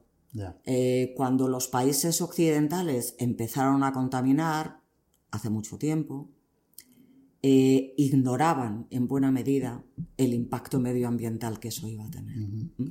Eso hace que la, que la responsabilidad sea diferente a la que tiene alguien que, contamine ahora, sabiendo el coste que eso tiene. Es como si de repente ahora en un país en vías de desarrollo dijera, bueno, es que ustedes han tenido colonias Ustedes han tenido esclavos. Déjennos tener colonias un ratito o tener esclavos un ratito. Y hombre, no, mire, es que las circunstancias han cambiado, la conciencia que... Esto no quiere decir, pero no por una consideración moral, sino de nuevo por una, eh, por una consideración práctica. Es que si no se les ayuda, no van a aceptar esas medidas. Pero esto no tiene que ver con la ética, tiene que ver con las practicalidades de eh, que hay que asumir al adoptar medidas, ¿no? Y bueno, pues habrá que compensarles de alguna manera o ayudarles intentando que no contaminen tanto como hemos contaminado nosotros. Pero hablar aquí de justicia me parece equivocar términos, vamos. Ya, está claro que quien tiene el poder último de, tomar todas estas medidas son los políticos, eso, eso es evidente, pero bueno, nosotros podemos, digamos, enseñarles un poco el camino, ¿no? De lo que, de por dónde tienen que tirar y qué es lo que tienen que hacer para que, sí, sí. bueno, para defender de alguna manera su, su posición, ¿no? Y que, y que no les puedan echar nada en cara eh, en términos de justicia o como, vamos, lo que estabas comentando, ¿no? Sí, la verdad es que, bueno, yo creo que es, es muy interesante. Hablando de los coches eléctricos, hay un, hay un tema y en general todas las energías renovables, que parece que la gente no tiene claro de dónde salen, parece que surgen de la nada, todas estas cosas, ¿no? Pero sin embargo hay muchísima minería detrás. ¿eh? Entonces, estamos viviendo ahora en España el tema de, cómo nos estamos oponiendo a, minería de, elementos fundamentales para estas eh, nuevas tecnologías y nuevas eh, maneras de conseguir energía pero la gente no quiere, quiere todo, todas las ventajas de, la minería, pero no quiere minería, ¿no? Lo que, lo que nosotros conocemos como el not, not in my backyard. Entonces, bueno, ¿qué, qué, tendría, ¿qué podría aportar la ética a este debate? Eh, bueno, eh, yo creo que en primer lugar eh, la ética tiene que ayudar a, a los que toman decisiones a entender que, aunque a veces parezca que piensan lo contrario, informar a la población es bueno. Eh, naturalmente todo el mundo eh, quiere disfrutar de las ventajas de algo y no pagar los costes, ser lo que técnicamente se llama un free rider, un gorrón. Todo el mundo quiere que haya impuestos, pero claro, lo mejor de todo es que lo paguen los demás y yo no. Yo me beneficio de los servicios que, que, se generan con los impuestos de los demás, pero yo me lo ahorro. Eh, esto es una tendencia humana, por lo demás, eh, muy explicable. Yo creo que lo primero que hay que hacer es aconsejar a los políticos que no oculten los costes. Eh, los coches eléctricos no los traen los Reyes Magos. Efectivamente, hay que hacer unas cosas para conseguirlos. Y luego yo creo que es muy importante que en el discurso público eh, se evite el not in my backyard. Yo creo que hemos alcanzado un, nivel de desarrollo moral lo suficiente como sociedad como para que a cualquiera le daría vergüenza argumentar públicamente. Eh, no, no, si yo eh, estoy a favor de esto, lo que pasa es que eh, prefiero que se lo lleven al pueblo vecino. y en ese sentido yo creo que es muy importante que cuando hay que tomar una decisión que va a, perjudicar de manera eh, desigual a una porción de la población, es muy importante que las razones por las que se toma esa decisión sean públicas, sean conocidas y respeten los valores de la sociedad. Es decir, eh, hay que contestar a la pregunta ¿por qué la mina va a estar al lado, a tres kilómetros de mi pueblo. ¿Mm?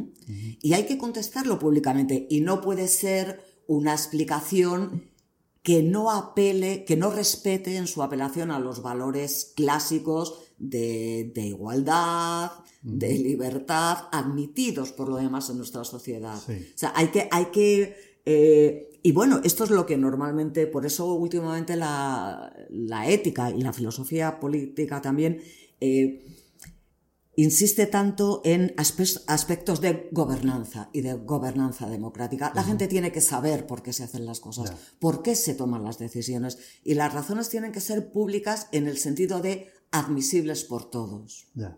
No, no razones parroquiales o, partidistas lo primero, lo primero es entender que en algún sitio se tiene que, poner y lo segundo, bueno, ser conscientes de por qué mecanismos se decide dónde y que esos mecanismos sean tan irreprochables que, a cual, que le dejen a uno que... que porque esta, esta, decisión va a perjudicar a alguien. El problema es que el que se sienta perjudicado pueda decir, es mala suerte, no pueda decir... Eh, esto se ha tomado por razones arbitrarias y yo estoy siendo discriminado. Eso es lo fundamental. Ya, el problema es que muchas veces la gente que se siente amenazada lo que, lo que busca es el riesgo cero. ¿eh? Quiere que le aseguren que ahí no va a ocurrir absolutamente nada. O sea, entonces, y eso claro, es cómo, cómo se enfrenta uno a esa, a esa petición de riesgo cero. O sea, no hay riesgo cero. Claro. Eh, yo creo que, mira, ahora que eh, estoy pensando en el, máster de éticas aplicadas que, hay en esta facultad, eh, una de las asignaturas que tenemos es ética y comunicación. Yo creo que esto es fundamental de cara a las personas que tienen en sus manos la comunicación de masas. Y hay que hacerles conscientes del daño que se puede hacer cuando se circulan mensajes del tipo, bueno, y, eh, ya ha pasado no sé qué, no sé dónde, qué horror, o, han soltado a una persona eh, de la cárcel y, al, y, esa noche atropella a alguien. Digo, mire, todos los sistemas tienen fallos. Vivimos en una sociedad que corre riesgos y corre menos de los que se corrían antes. ¿Mm? el, riesgo siempre es relativo, pero el riesgo cero no existe. Lo que pasa es que hay tenemos que eh, intentar que la gente asuma como propios determinados riesgos. Hay un riesgo cada vez que coges un coche y yo no veo que nadie viva aterrado en su casa diciendo, Dios mío, mañana tengo que coger un coche, volveré vivo, podré hacerle la cena a mis hijos. es un riesgo que la gente tiene muy asumido. ¿Mm? Es decir, que, no, no, no, es, tanto el riesgo cero como que intentamos ocultar que algunas cosas tienen riesgos. Todo tiene riesgo. Todo tiene riesgo. Eh, hacer una cosa y lo siguiente. Y luego hay cuestiones filosóficas, como por ejemplo el principio de precaución mal entendido, que contribuye mucho a que la población eh, crea que hay riesgo. No, es que cuando hay un riesgo para una política, párese. Bueno, nos pararemos después de contestar a la pregunta de cuál es el riesgo que se corre parando esa política. Porque se corre un riesgo, eh, el, no hacer nada. esto no elimina el riesgo, riesgo hay siempre. Vivimos en, eh, en un mundo en el que hay riesgo. Pues sí, desde luego. Eso es, y nosotros como geólogos lo, sabemos muy bien. Bueno, hay otra cuestión también que, está relacionada también con el tema del medio ambiente, es, es la presión que ejerce el ser humano en, el medio, ¿no? O sea, y el tema, claro, esto es un tema muy peliagudo porque, porque enlaza con ciertas políticas que son, han sido siempre muy mal vistas, ¿no? De control de población y todo eso, pero está claro que, que somos muchos y algunas de las medidas que podríamos tomar podrían ir en ese sentido, ¿no? De, decir, oye, no podemos continuar así. Con tanta población, las estimaciones que se están haciendo, ahora somos, el otro día estuve mirando, yo cuando estudiaba éramos 4.500 millones de personas, ahora somos 7.700. Y en 10 años nos ponemos en 9.000. Claro, eso mm, o sea, no cuadra muy bien con la protección del medio ambiente, sabiendo la presión que ejercemos nosotros. ¿no? Entonces, ¿cómo, yo creo que este es otro campo clásico ¿no? de, la, de la ética. Sí. ¿eh? Eh, bueno, eh, yo creo que es verdad que somos muchos y es verdad que, ejercemos mucha presión y es verdad que la población aumenta, pero hay que caer en la cuenta, antes de nada, en un hecho. La población no aumenta igual en todas partes. ¿Dónde aumenta más? Aumenta más en los países más pobres, en los países menos desarrollados, en los países en los que la mujer goza de menos o de ninguna independencia. Eh, y hay que preguntarse por qué. Eh, primero, muchas veces la gente tiene muchos hijos porque la mortalidad infantil es muy alta. De manera que tienen muchos hijos esperando que alguno sobreviva. Otro motivo es un difícil o nulo acceso a, los medios anticonceptivos. Eh, y también en ocasiones, eh, por, una cuestión ya no tanto biológica o física, sino más cultural o ideológica, se utiliza el hecho de tener muchos hijos como un modo de dominio de las mujeres. Esto es lo primero que hay que evitar. Naturalmente, esto, eh, esto lleva tiempo. Eh, pero podemos empezar por algún lado. ¿Por dónde podemos empezar? Podemos empezar por no promocionar y no premiar la natalidad en nuestros países. Eh, a mí me preocupa mucho que algunos políticos quieran eh, que tengamos más hijos y nos asusten diciéndonos que no hay nadie para trabajar porque no vamos a cobrar las pensiones. ¿Cómo que no vamos a cobrar las pensiones? ¿Cómo que no hay gente para trabajar?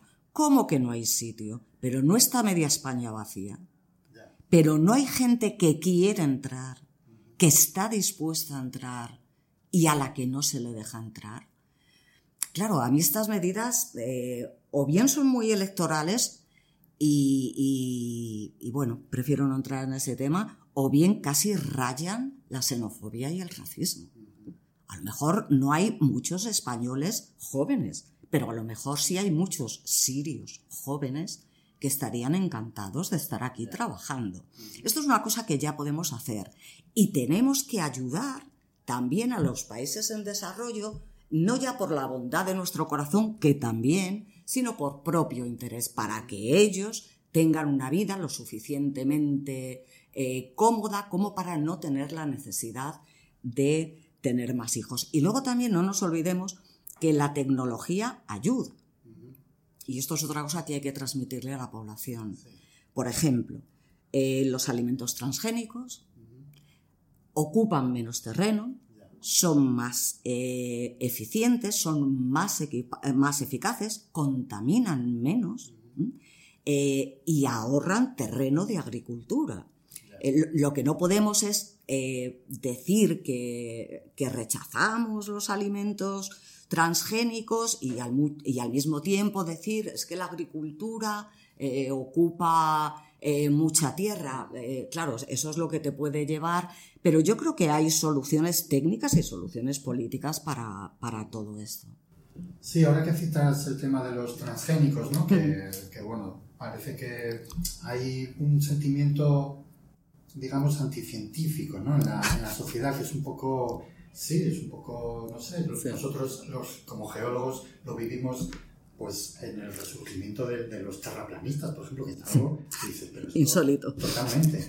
Pero también en el cambio climático tenemos a la gente que es negacionista, ¿no? que son, son, por un lado, los que niegan la existencia de, los cambios climáticos, no, solamente de este, me imagino que de, cualquier tipo de cambio climático.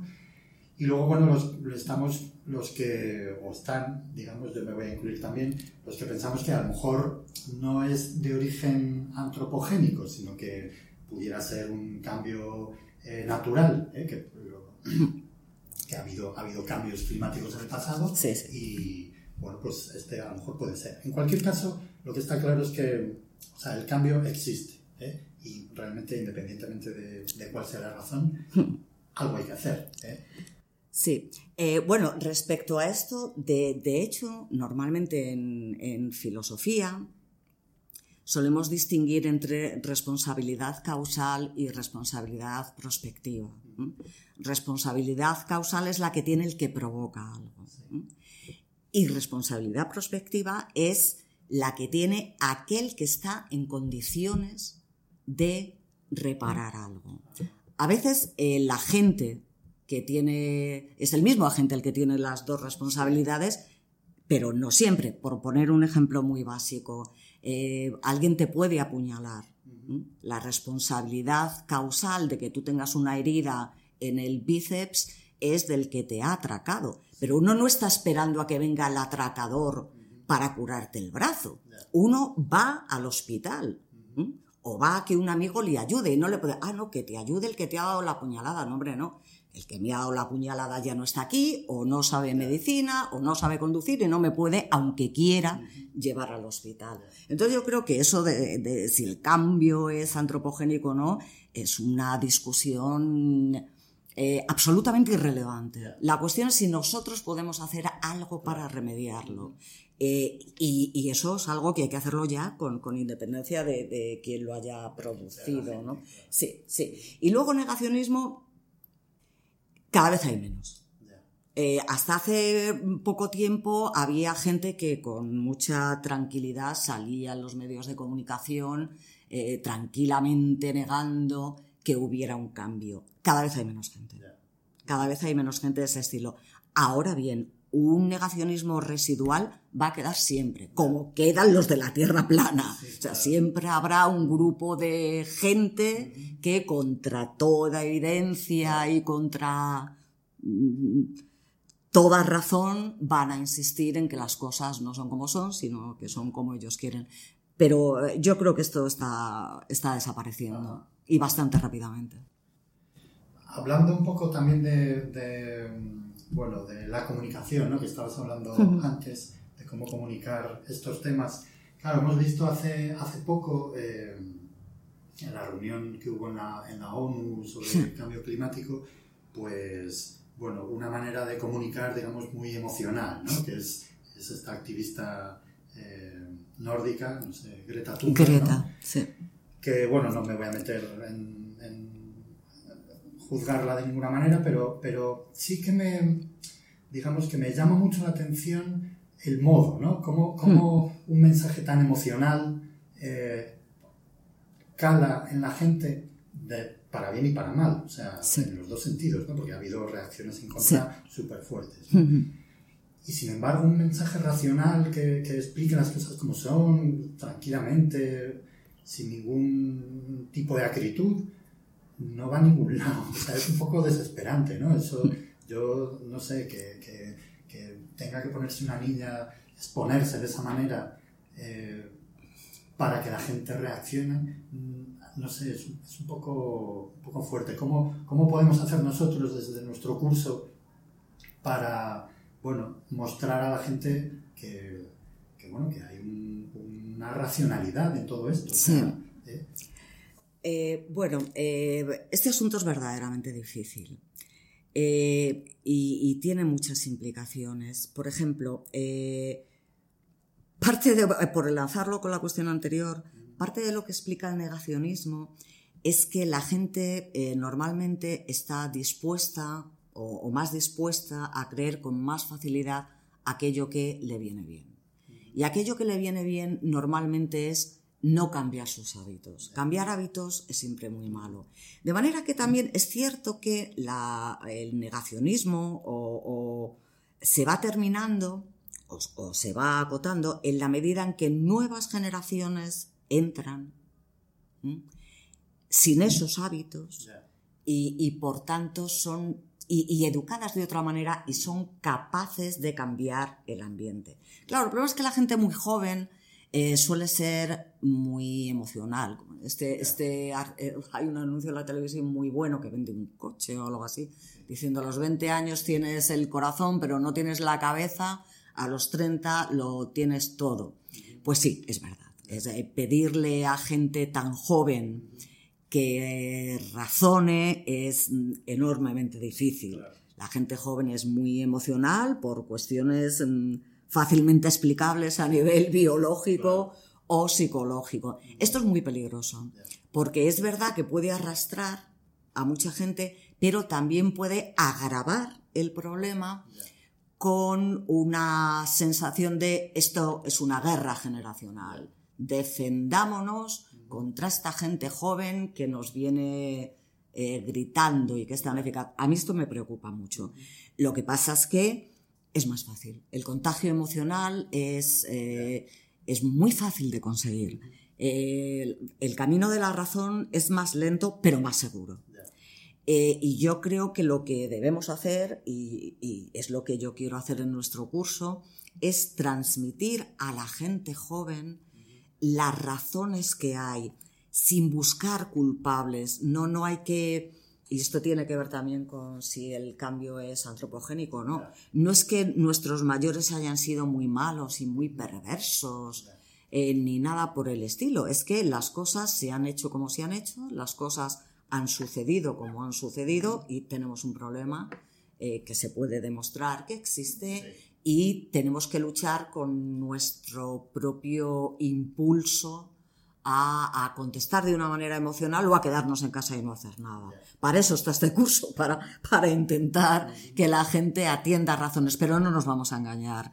El ser humano cuando Aristóteles decía que es racional, quería decir que puede ser juzgado como racional, dado que tiene capacidad racional. No quiere decir que en su conducta habitual esté guiado por la razón.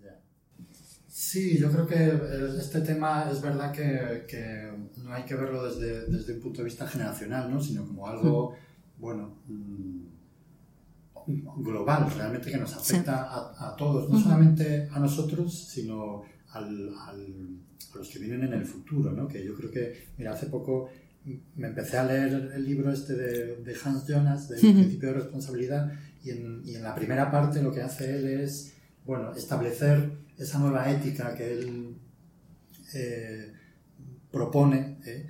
que, que tiene como objeto moral, ¿no? como sujeto moral, no como objeto. como sujeto moral. Eh, no solamente al aquí y ahora, sino, sino al futuro. ¿no? Entonces, bueno, yo creo que, que, ese podría ser a lo mejor un buen hmm. o un punto de partida, ¿no? de, considerar a, nuestras generaciones futuras hmm. Eh, no como, como un posible enemigo, sino como bueno, un, un aliado. ¿no? O sea, realmente eso Sí, sí, sí, yo estoy de acuerdo. Y eso es, una, eso es un buen ejemplo eh, de cómo la solución o parte de la solución real a los problemas eh, pasa más por la razón que por las emociones. Lo que te puede llevar a considerar, a, tomar en cuenta el bienestar de seres que todavía no existen, eh, es la razón, no la emoción. Nosotros no estamos preparados para eh, para empatizar con gente que no vemos. y que todavía no existe. y que además existirá o no dependiendo de lo que hagamos ahora. Eh, pero la razón sí puede eh, mostrarnos que realmente... ¿Cómo? Eh, bueno, un poco aproximando, es que generación futura no es solamente la gente que va a vivir dentro de 100 años, generación futura es tu nieto. O, tu sobrino que va a nacer previsiblemente dentro de un año, pues porque tu hermano se acaba de casar y quieren tener niños cuanto antes. Es decir, hay que, hay que saber acercar eh, esta idea del futuro, bueno, y esto, quién sabe lo que pasará dentro de dos mil años hay que acercarlo. Y todo esto se hace mediante el razonamiento y siendo consciente de que ahora tenemos la capacidad, una capacidad que antes no teníamos, de afectar a generaciones futuras muy gravemente. Y esto nos obliga a tenerlas en cuenta moralmente. Y ahora la cuestión, así para terminar un poco con, el tema, es, eh, ¿hay esperanza de que se pueda arreglar el, o, por lo menos que seamos capaces de transmitir nosotros mm, unos conocimientos o unas ideas que permitan tomar medidas y que realmente sea algo efectivo y que, bueno, pues, funcione. Yo creo que sí hay una esperanza fundada en que la conciencia medioambiental, eh, y otras muchas, la conciencia global, la preocupación por gente de otros eh, lugares, eh, aumente. De hecho, ha aumentado. ¿Mm? En esto, al principio hablábamos de, cómo las distintas morales particulares han ido convergiendo.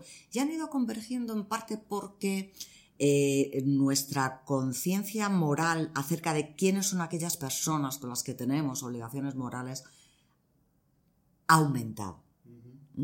Y va aumentando. Hay, hay, algunas obras muy, muy interesantes que, que, si alguien está interesado y no sabe mucho de filosofía, yo le recomendaría. Hay un libro de, de, Peter Singer que se llama The Expanding Circle, que no está, no está traducido al castellano, que habla sobre esto, ¿no? de, cómo, cómo nuestra conciencia moral ha pasado de preocuparnos por los 15 mm, de nuestra banda de cazadores y recolectores a eh, abarcar cada vez a, más gente. Y luego hay un, hay un autor, un psicólogo que a mí me gusta mucho, Stephen Pinker, que tiene, tiene muchos libros traducidos al castellano. En concreto hay dos eh, que yo recomendaría. Uno que se llama Los ángeles que, que llevamos dentro, creo que es la traducción, y otro se llama Defensa de la Ilustración, en el que recoge este cambio. Somos más morales que antes con más gente, somos más morales en extensión y en intención. Y él analiza eh, qué cambios, eh, cuáles han sido los mecanismos que nos han llevado a ser cada vez más morales en, en ambos sentidos. Otra cosa es si vamos a llegar a tiempo para parar el cambio climático. No lo sé. No lo sé. Eh, pero bueno, eh, como decía un antiguo profesor mío de ética, que siempre nos decía, yo quiero que en mi epitafio ponga, por mí no ha quedado. Eh, bueno, pues yo creo que, yo desde luego eso me lo aplico, por mí no ha quedado. No sé si llegaremos a tiempo, depende de nosotros, pero no solo de nosotros. No sé si llegaremos a tiempo, pero yo espero que la humanidad sobreviva en cualquier caso. Ha sobrevivido a muchos cambios climáticos. Eh, de hecho, estamos aquí por culpa de un cambio climático. efectivamente. sí, estemos nosotros o una especie diferente. diferente. veremos, qué nos depara el futuro. Bueno, pues yo creo que aquí eh, lo podríamos dejar ya y pues nada, ha sido muy interesante, la verdad es que me ha encantado. Es un tema que, como digo, en, en, mi especialidad, que es metamorfismo, pues no hay ninguna implicación ética, entonces pues, pues nunca me había parado a reflexionar sobre estos temas enfocados al, a, la geología, ¿no? Pero bueno, yo creo que, que hay mucho en este tema ambiental, sobre todo, y de cambio climático en particular, pues la ética tiene mucho que decir y, y muy interesante. Entonces, bueno, pues yo así hablando un poco de, nuestro proyecto, ¿no? Del curso, yo creo que va a ser, vamos, va a ser un, un exitazo. O sea, lo espero y lo deseo. Yo también. yo también. Va a ser, va a ser genial. Entonces, bueno, pues os comento a los oyentes que este proyecto va a durar dos años, casi tres años, dos años y, y seis meses, y que después eh, nuestro, nuestro objetivo es generar pues, es una guía metodológica y, y, en, y, en, definitiva un curso, ¿no? un curso que pueda ser impartido por cualquier universidad europea o, más allá. ¿eh? Entonces, bueno, pues estad atentos dentro de tres años, ¿eh? que habrá un curso en cualquier Os informaremos. Claro, ¿eh? en cualquier universidad a vuestro alrededor que pueda ofertar este curso y, lo podáis bueno, pues disfrutar, ¿no? que yo creo que va a, estar, va a estar muy bien. Bueno, pues nada, muchas gracias. Nada, muchas gracias a ti, ha sido un placer. Gracias.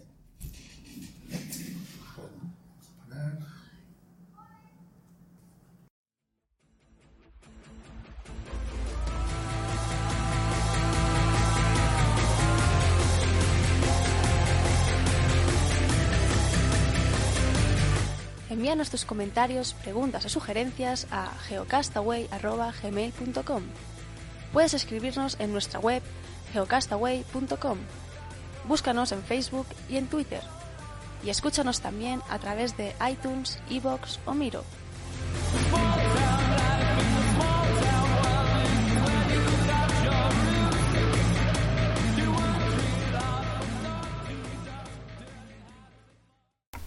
Bien, geonáufragos, llegamos al final de este episodio 109 y nos faltaba hacer el, sorteo de nuestro concurso fotográfico de verano Geocast Verano, la etiqueta Geocast Verano 2019.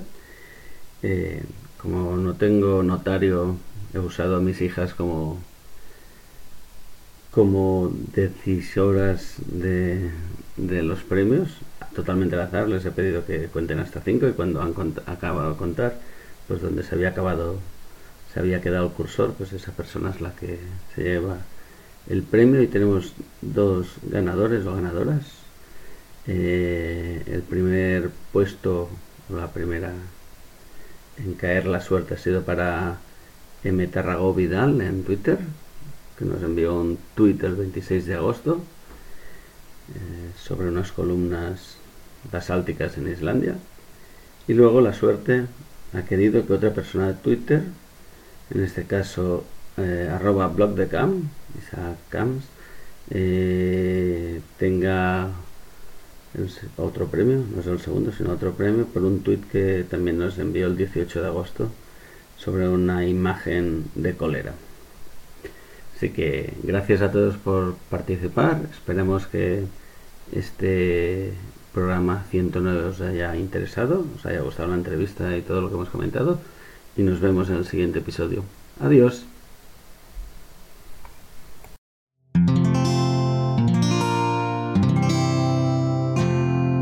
Puedes escuchar más capítulos de este podcast y de todos los que pertenecen a la comunidad Cuonda en cuonda.com.